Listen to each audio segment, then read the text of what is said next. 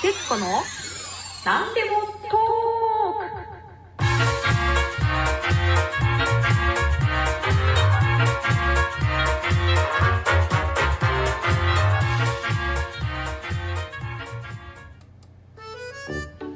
クはい、始まりました。発達障害を抱えながらも一人旅が大好きなこの徹子がお届けする徹子の何でもトーク。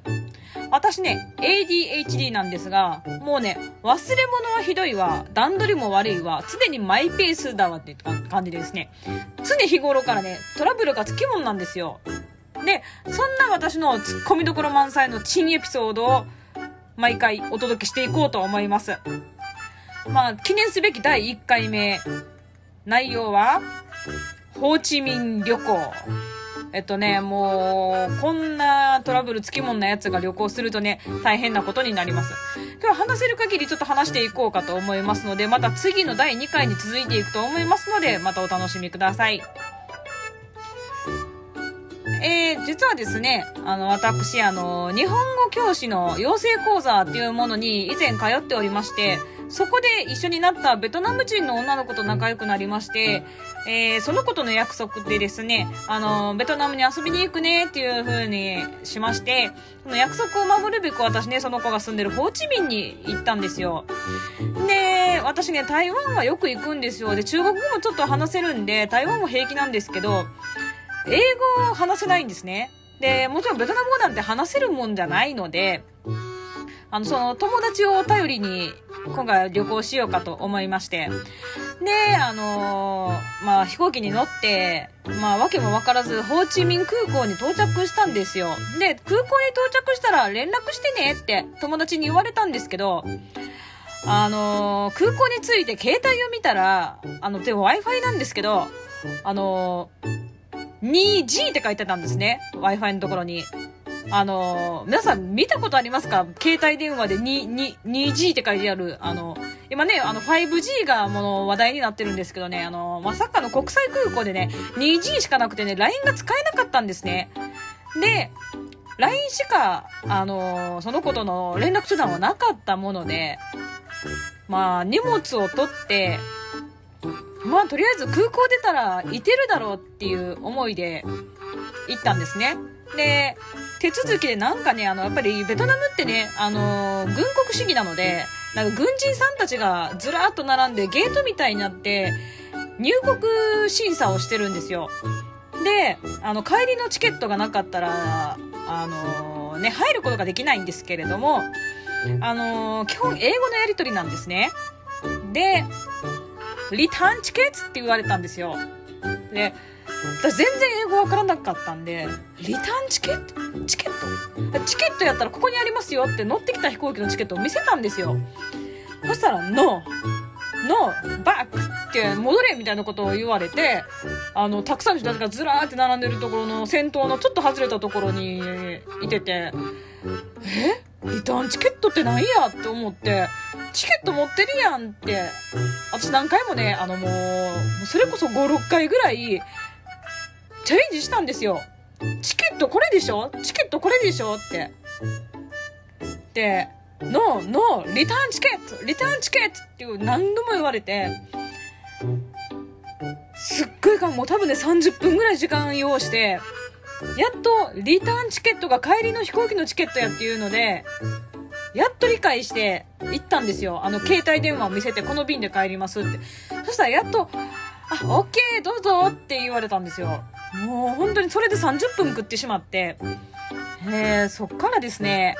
あのー、まあ、あの、LINE は使えないので、あのー友達を探すことになったんですが、ちなみにね、私なんでリターンチケットがわからないかったのかっていうと、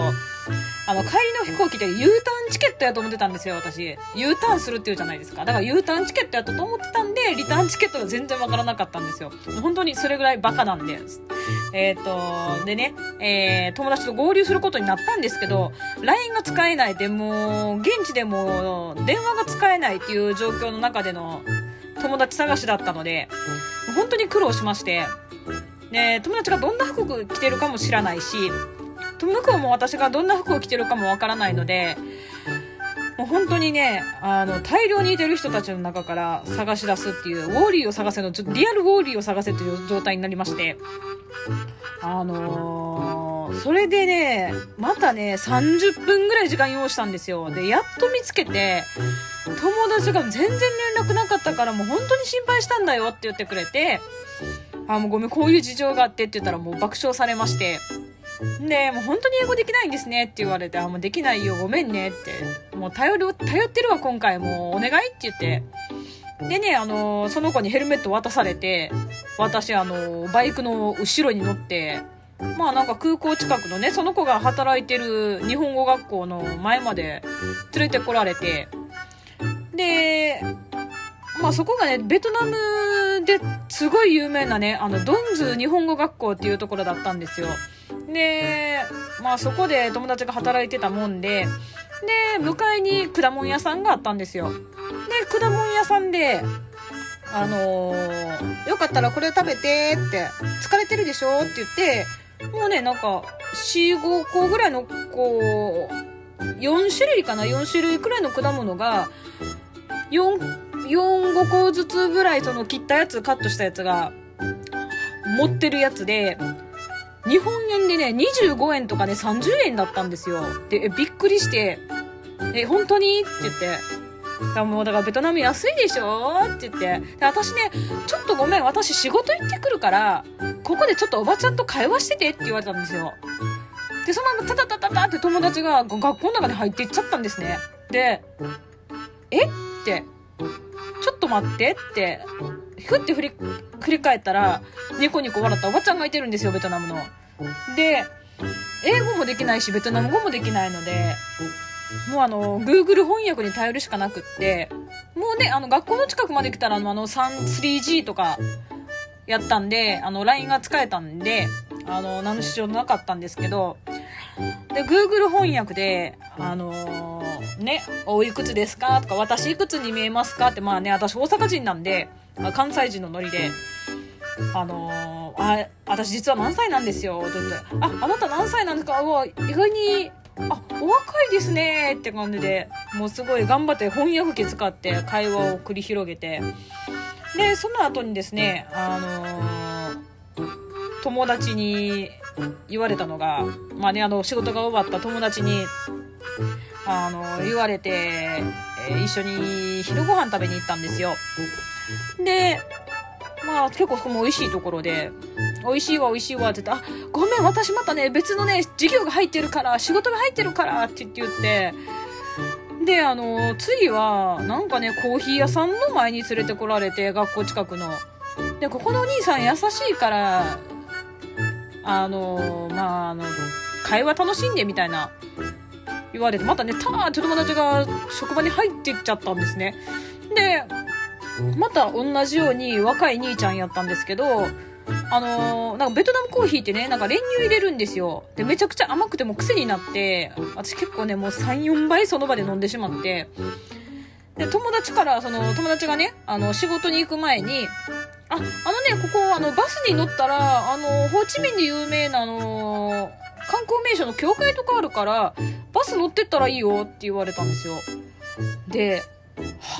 ってなるじゃないですか。英語もわからないし、ベトナム語もわからない状態でどうやってバスに乗れっていうの無理じゃないですか。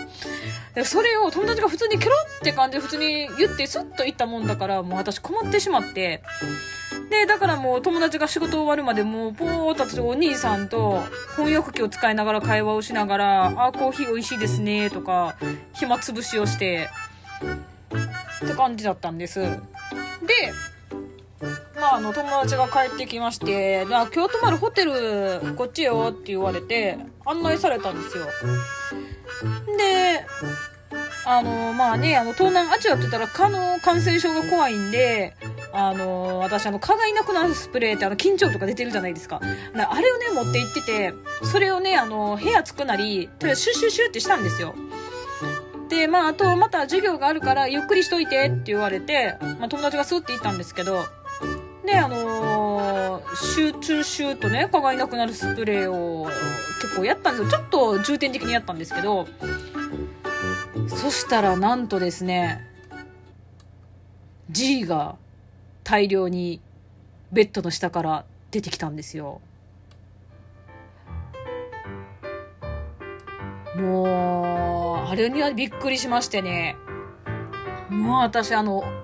スタッフに言ったんですけど、英語もベトナム語も通じないもんで、あの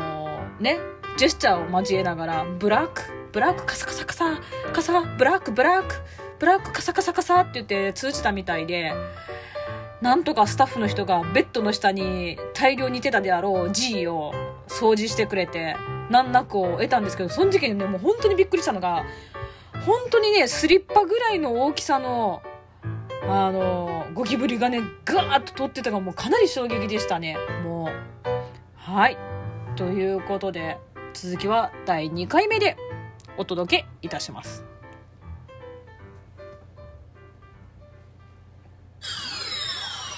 徹子の何でも